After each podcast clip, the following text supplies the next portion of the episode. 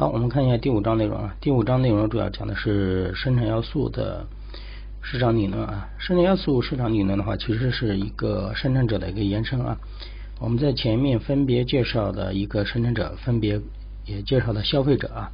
然后生产者的话，它为什么有一个延伸呢？因为生产者是提供什么商品、提供提供服务、提供商品的。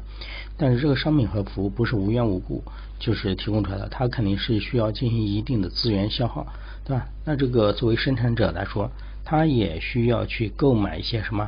他也需要去购买一些商品啊。他需，比如说他购买的商品有可能是就是什么？就是所谓的原材料了。比如说原材料，还有人力，对吧？人力在劳动市场里面，它也需要人，需要什么原材料啊？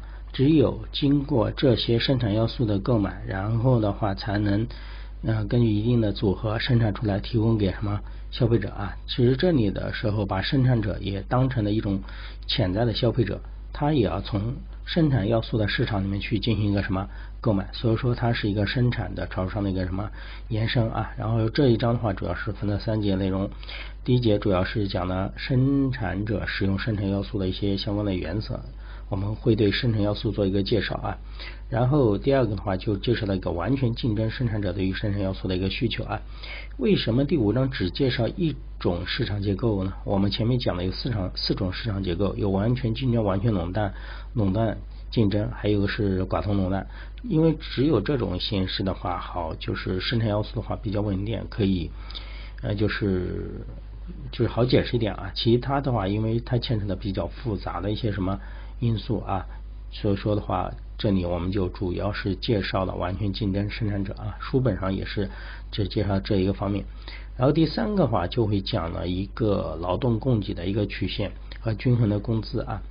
好，我刚才讲过了，在整个生产要素的市场里面，生产者是当成了一个什么需求方，而谁是一个供给呢？那，除了原材料的来说，对吧？还有一个最重要的就是劳动力，就是劳动的一个供给曲线。这里的话就形成一个新的市场的均衡啊。好，这个我们是在呃第三节内容的时候再说啊。好，我们首先来看一下第一部分讲的生产者使用生产要素的一个原则啊。好，我们首先看一下第一节内容啊。第一节内容的话讲的是生产者使用生产要素的一个原则。在说这个原则之前，我们首先来看一下生产要素啊。其实这个生产要素的这个市场的话，和产品的市场是非常相似的，对吧？我们产品的市场有什么厂家，有什么消费者，对吧？形成了一个什么均衡的价格。而厂家它也需要原材料，它也需要人，这里就构成了一个什么生产要素的一个什么？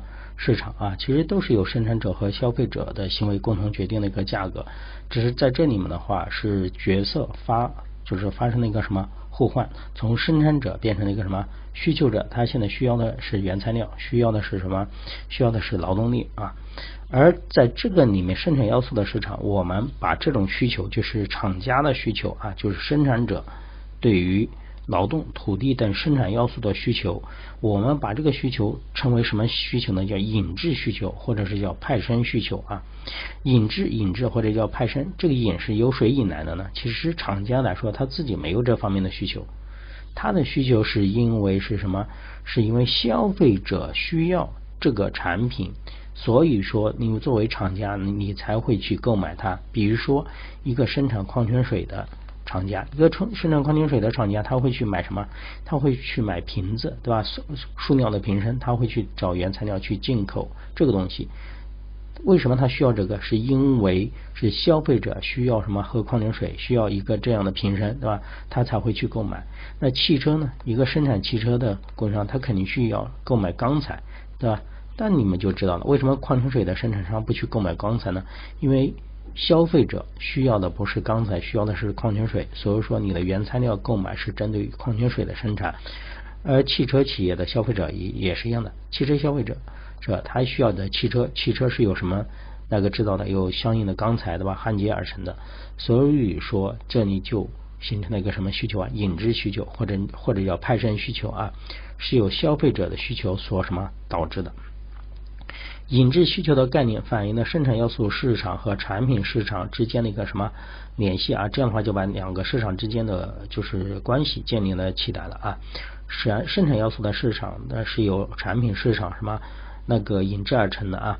生产者对于生产要素的需求量啊，这个量在很大程度上不是取决于他自己想做什么，而是取决于消费者对于产品的一个什么需求的量，对吧？特别是现在啊，如果你们学过一些关于生产的哈，特别是日本的，日本的讲了一个拉式啊，拉式，什么叫拉式呢？就是客户需要什么，我们才生产什么。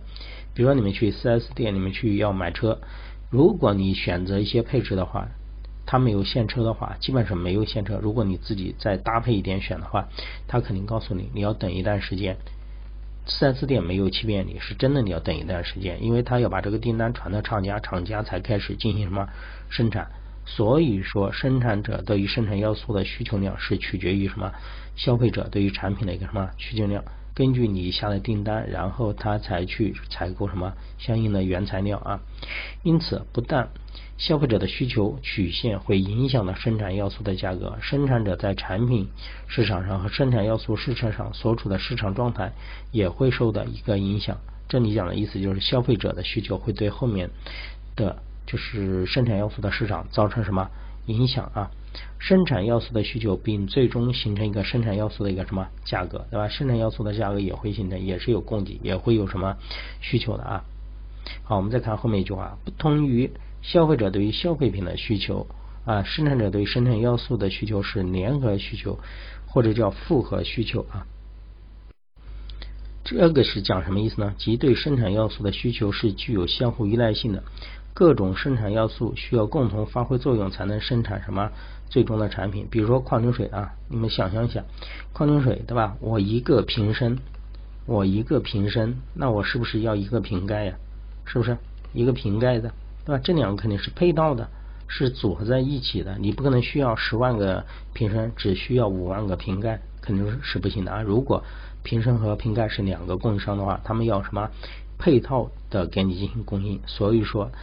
它生产者对生产要素的需求属于什么联合的一个需求，或者是复合的需求，因为它们之间是有个相互关联的。但是你作为消费者来说，你作为最终的消费者，你的需求肯定是单独的，你的需求不是联合的。比如说啊，我你点一瓶矿泉水，你就要买一个冰淇淋，不是这样的，没有必须的啊。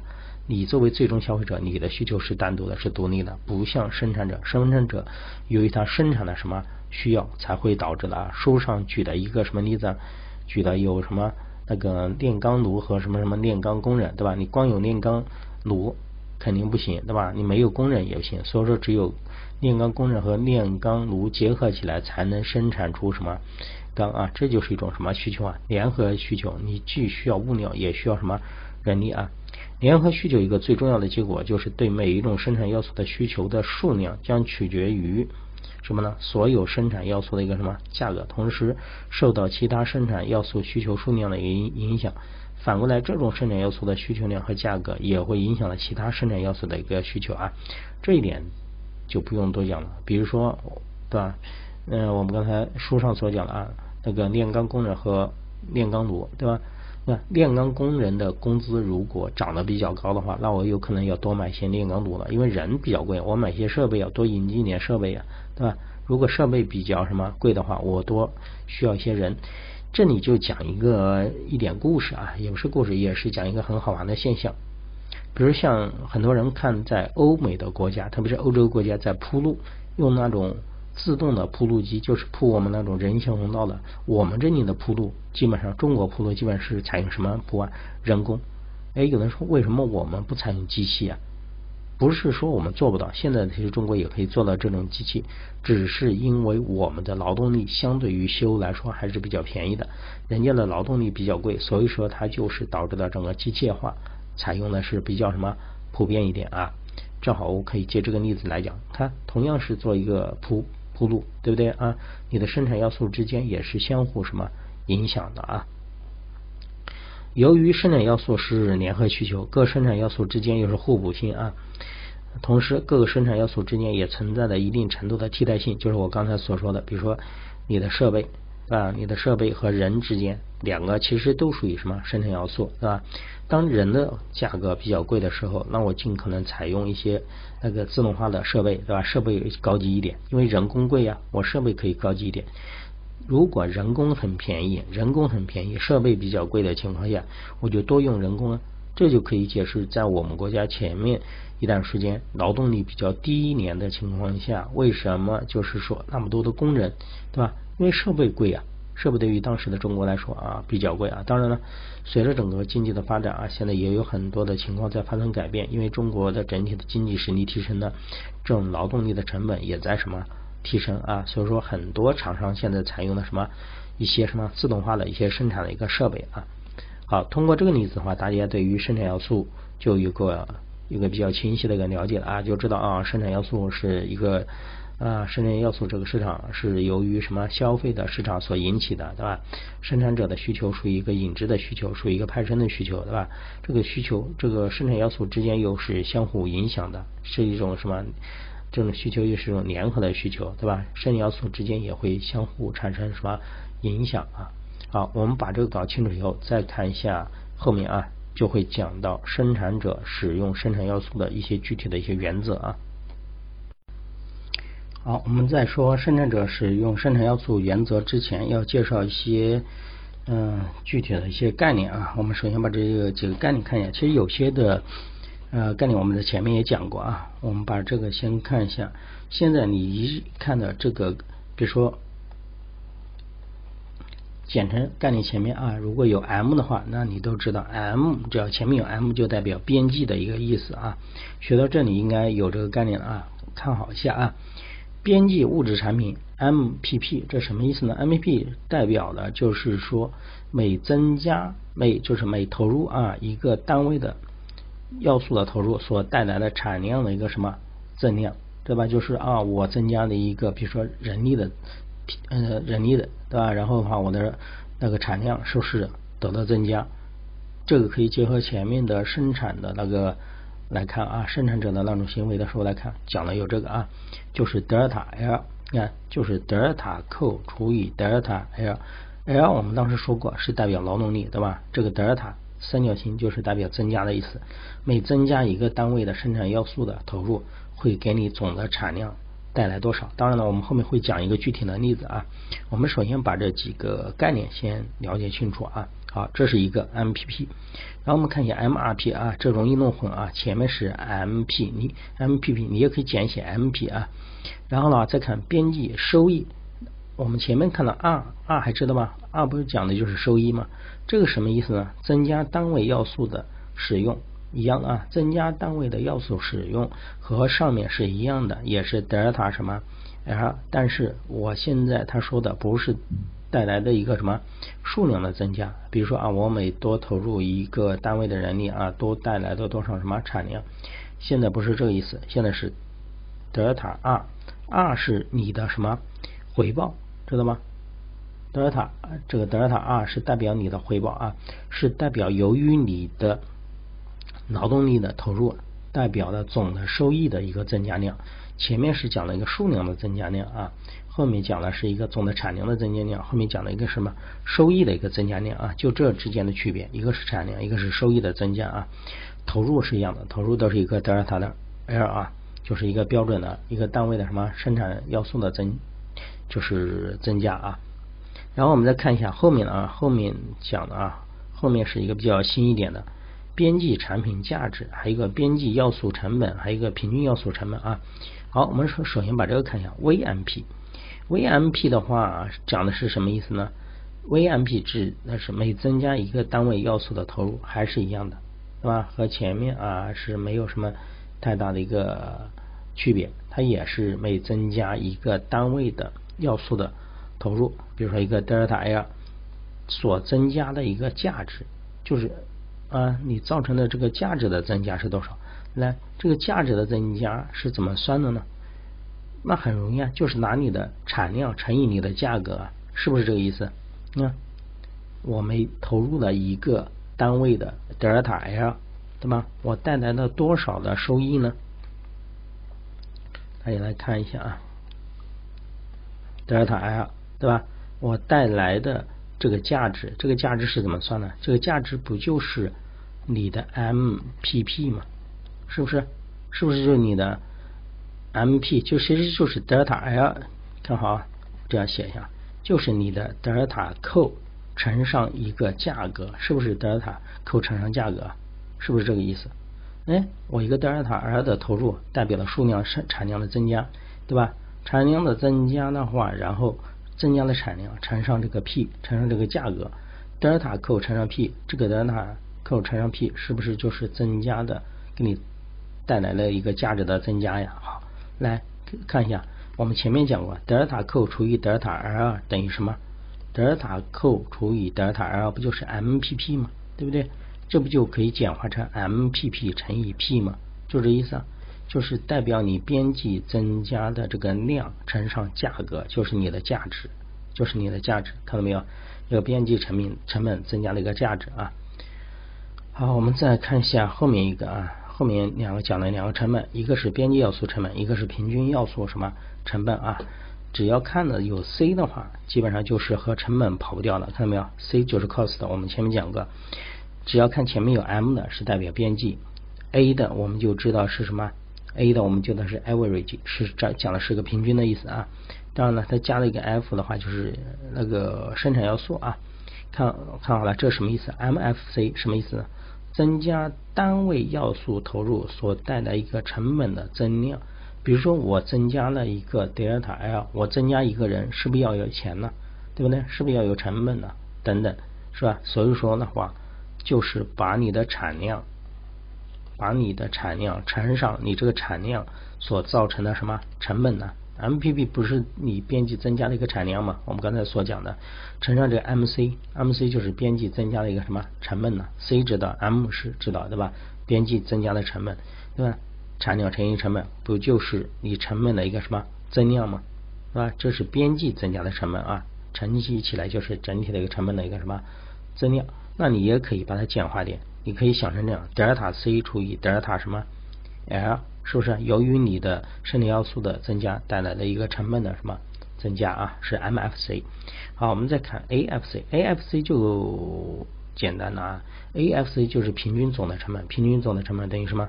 等于你现在总的成本除以你总的投入，看到没有？这是 L 的，不是德尔塔 L 了啊，是代表总的成本除以总的 L，就是平均的什么那个要素的一个成本。就是把所有的成本啊，所有生产的产品的成本分摊到什么生产要素上面，对吧？当然了，这里的生产要素比较简单，就讲的是劳动力。L 啊，好的，为了你们更加对这几个概念有一个更加清楚的理解，我们后面再举一个具体的案例啊。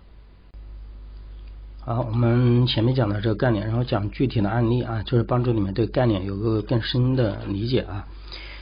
来看一下这个啊，比如说某服装厂。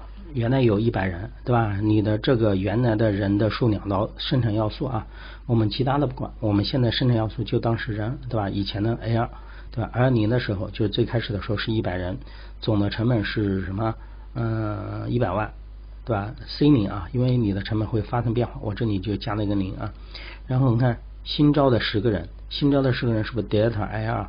对不对？你增加了十个人呢，对吧？你增加了劳动力，你的产量就增加了多少？啊产量就增加了有什么三百件，对吧？你的产量就增加了啊，这应该是个德尔塔扣，对吧？是你造成的，是因为你来了十个人以后，产量增加了啊，增加了三百件。当然呢，不是说真的是由于这十个人生产的这三百件，有可能这十个人来了以后发挥的作用变大了，对吧？呃，组合起来。这个十人加上前前面的一百人，一百一十人，对吧？是产量增加了啊，讲的是这个意思。好，再看一下，每增加一件衣服的成本是多少呢？是是一百元，对吧？每增加一件衣服的，每增加一件衣服的成本价是一百元，这是 C 啊，这是就是单个的德尔塔 C 啊，你可以这样理解。然后每件衣服出厂的价格是什么？两百元，就是你的什么销价格是 P，对吧？嗯，都有了。好，我们来看一下具体的对应着前面的几个概念来讲啊。第一个，边际物品的一个产产品的一个产量，这什么意思呢？这意思不就是 MPP 吗？就是 MPP 吗？我这里简写成 MP 了啊，一样的意思。看，由于你新招来了十个人，你的产量增加了多少？你的产量增加了三百件，啊，德尔塔扣增加了三百件，对吧？是由于谁带来的？是因为你这新招来了十个人，对不对？十个人。导致的多生产了三百件，对吧？那整个 MPP 是等于多少呢？是等于三十件，对吧？是不是三十啊？对啊，就是因为一个人的话，就相当于带来三十个，就这意思啊。德尔塔扣除以德尔塔 L，这没什么多讲的。好，我们再看一下第二个，边际收益物品讲的是收益，对吧？收益我们刚才讲的是 MRP，MRP 是等于你的德尔塔二二除以德尔塔 L，对吧？德尔塔 L 还是还是多少人呢？还是一百人，是不是？还是由于增加了什么啊？增加了十个人啊，不是一一百人。德尔塔 L 还是十个人啊？十个人，但是你看一下你的回报是多少呢？你的回报，因为我这个卖多少钱呢？我卖两百块钱，但我的成本价是多少？是一百，对不对？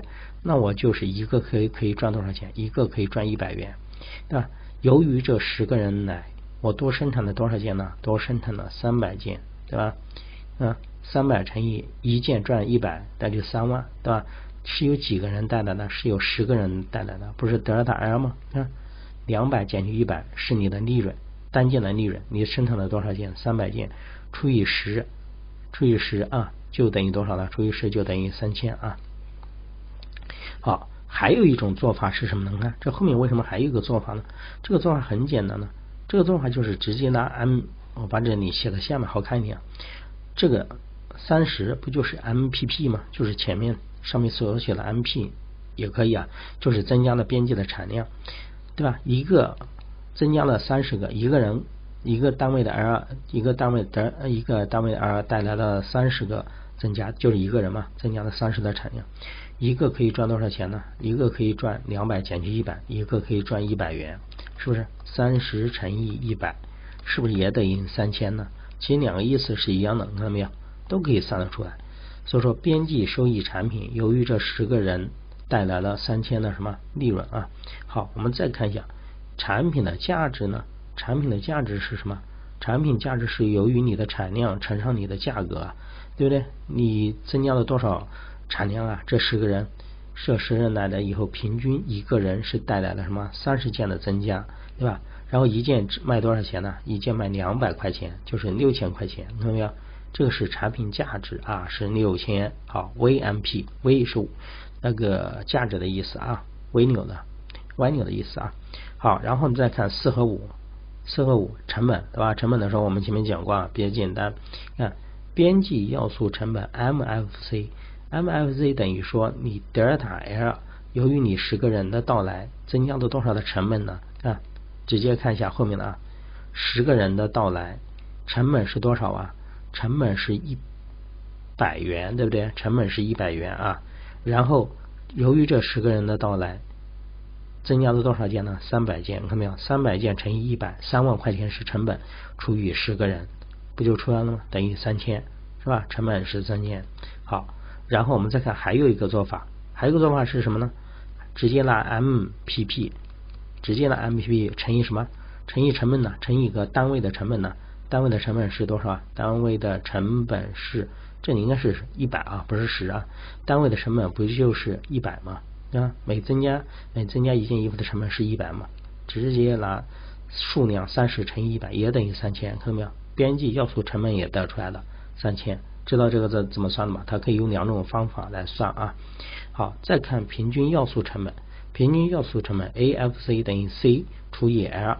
这个 C 我们来看一下啊，这个 C 是总成本，总成本我们前面已经有了，总成本 C 零的时候是多少？一百万，对吧？我前面注了 C 零是一百万，但是你要知道，你因为你现在增加人了以后，你的成本也增加了，是吧？不是以前的一百万了，因为你多生产了多少件呢？三百件，每一件的成本是一百元，三百乘一百是三万，对吧？你这里还有三万块钱呢，在一百万的基础上。还要增加三万，对吧？这是后来增加的啊。好，这个就是总的 C。现在 L 是多少人呢？以前是一百人，现在是多少呢？是一百一十人。好，不就是这个东西吗？看到没有？我写的不就这东西？算出来就等于九千三百六十三点六啊。这个就是平均要素的一个什么成本，知道吧？这个我就不呃多讲了。这个应该。自己再做一遍啊！你们自己的话可以把这个部分啊，可以把这个部分具体三的部分先把它盖住，到时候啊课后的时候大家根据这个自己再推一遍，这样的话你就把五个概念给什么掌握了。我为什么要说这五个概念呢？其实就是引出我们后面的具体的什么原则啊。好，我们来看一下生产者使用这个生产要素的原则啊。其实说这个原则的时候，你们也可以想，就是联想到前面所学的一个内容啊，对吧？这个时候你就要决定什么时候是最好的，什么时候产量，对吧？你生产多少，或者是你大概要做的多少的时候是利润最大化。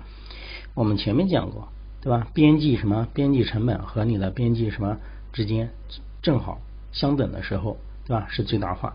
来，我们来看一下，直接给你们先看一下这个公式啊，MRP 等于 MFC，对吧？我们刚刚讲过这个概念，MRP 等于 MFC，MRP 是什么？MRP 是一个生产要素的投入所带来的 R 是什么？R 是回报，是不是？R 就是你的回报，或者是你的什么利润？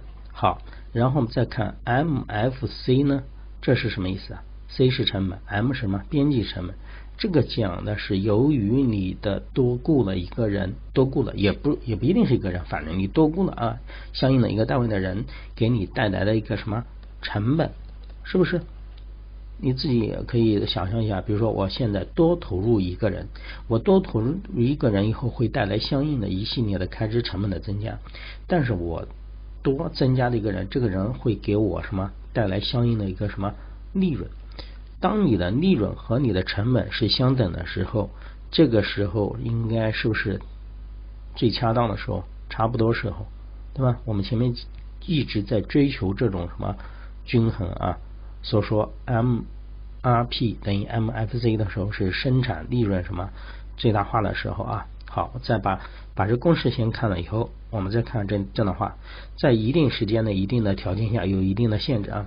根据企业内部生产的一个状况，对吧？企业自己的一些生产要素啊等等啊，还有结合外面市场的一个状况，对吧？是，比如我生产出来东西要卖呀，确定整个要素的一个什么使用量，以实现利润最大化，对吧？我这个人不能一直雇下去，我人雇的太多呢。不一定生产出来东西能卖得掉。再说我人雇太多呢，成本也会增加，是吧？所以说就会导致有边际要素成本等于边际产品的时候，这个时候就会实现一个什么利润最大化啊？生产者使用要素的原则不涉及生产者所处的产品市场和要素市场的一个具体类型，那就说明了 MRP 等于 MFC 是所有生产者使用要素的一个原则，看到没有？它是在所有的里面都是什么？适用的，不管你这个生产者是竞争的、完全竞争的还是垄断的，都适用啊。所以说，把这个概念一定我一定要了解啊。MRP，我们前面说了，费那么多口舌说 MRP，说 MFC，你们应该懂这个意思的啊。多雇一个人，对不对？因为人一个人就是一个单位，你不可能把这个人给拆分掉，是吧？所以说，你就可以想啊，今天我多雇一个人，对吧？多雇一个人，你会有成本的开支啊，因为这一个人的话，你会带来，比如说这个人的话要住宿舍，对吧？还有就其他的开支等等都有，它带来的成本的增加等等很多的方面啊，和它的到来，我多生产出出来东西，多生产出来的东西也会卖掉，卖掉后带来利润，这个成本和利润之间，那就是什么？就是一个最佳均衡的状态，就是一个什么利润最大化的时候，这个时候你不能再投入了，再投入有可能就会成本什么增加，有可能就不赚钱了，是吧？通过这个就可以来确定你的生产要素大概需要投入多少啊，而且这个准则是在各种情况下都会使用的，是所有的生产者都会使用这个要素准则。待会我们说的完全竞争生产者就套用，就一定要遵循这个原则，好了吗？好，这是第一节的内容啊。好，我们先讲到这里，然后看一下第二节，讲完全竞争生产者啊。